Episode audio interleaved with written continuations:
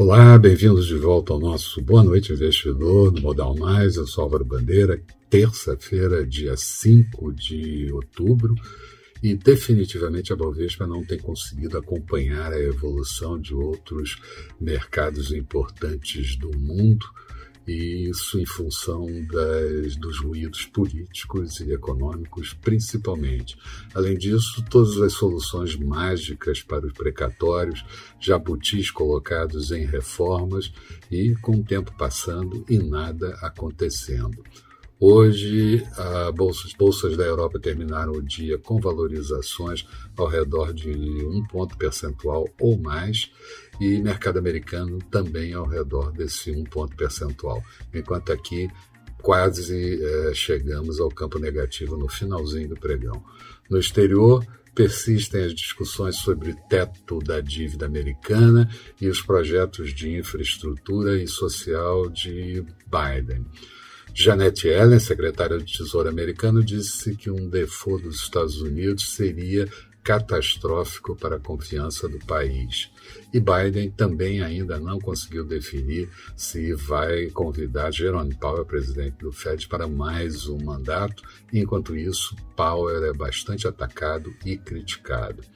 Lá tivemos a divulgação do saldo da balança comercial no mês de agosto, um déficit de 43,3 bilhões de dólares, crescendo 4,2%, mas tivemos também o PMI do segmento de serviço, da atividade de serviço, caindo para 54,9 pontos, mas em compensação o ISM de Chicago de serviços com alta para 61,9 pontos. Já Christine Lagarde, presidente do Banco Central Europeu, disse haver incertezas quanto ao tempo de duração das pressões inflacionárias, provenientes principalmente do alto custo da energia e oferta desequilibrada de insumos. E a OCDE, a Organização para a Cooperação e Desenvolvimento Econômico, disse que a inflação pelo preço ao consumidor, o CPI de seus membros, rodando na casa de 4,3%.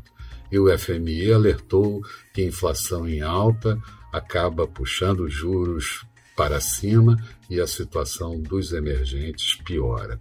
Aqui tivemos a divulgação da produção industrial do mês de agosto, uma contração de 0,7%, mas no ano subindo 9,2% e em 12 meses veio pior do que o previsto e houve queda em 15 dos 26 setores de atividade.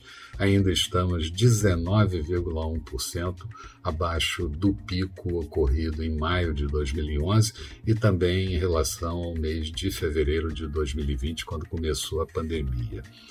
O, a PEC dos precatórios pode gerar, segundo comentários, uma bomba fiscal ainda no ano de 2022 e, claro, surgem ideias mirabolantes para viabilizar, como, por exemplo, o uso de reservas internacionais ou um crédito extraordinário, aumentando o endividamento do país, o que também não seria bom, tudo é, beirando ali aquela contabilidade criativa. Mais detalhes de tudo que aconteceu no dia de hoje você vai encontrar no texto associado a, a esse vídeo, no blog do Modal Mais. Passa lá, dá uma olhada, vê o que, é que você acha. Resumo do dia. Bovespa fechando praticamente estável, alta de 0,06%, índice em 110.457 pontos. Dow Jones com uma alta de 0,92%, Nasdaq subindo 1,25%. Petróleo WTI, mais um dia de forte alta de 2,05% em Nova York, barril a 79 dólares e 21 centavos.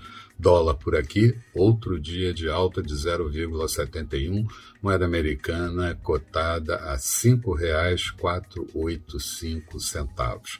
Agenda de amanhã, vamos ter a divulgação do IGPDI fechado no mês de setembro e o IBGE divulga as vendas no varejo no mês de agosto, além do Banco Central com o fluxo cambial da semana anterior. Nos Estados Unidos, sai a pesquisa ADP sobre criação de vagas no setor privado, antecede ao payroll que sai na próxima sexta-feira e também os estoques de petróleo e derivados da semana anterior nos Estados Unidos. Eram essas as considerações que eu gostaria de fazer. Boa noite a todos e espero vocês bem cedo aqui com o nosso Bom Dia Investidor. Até lá então.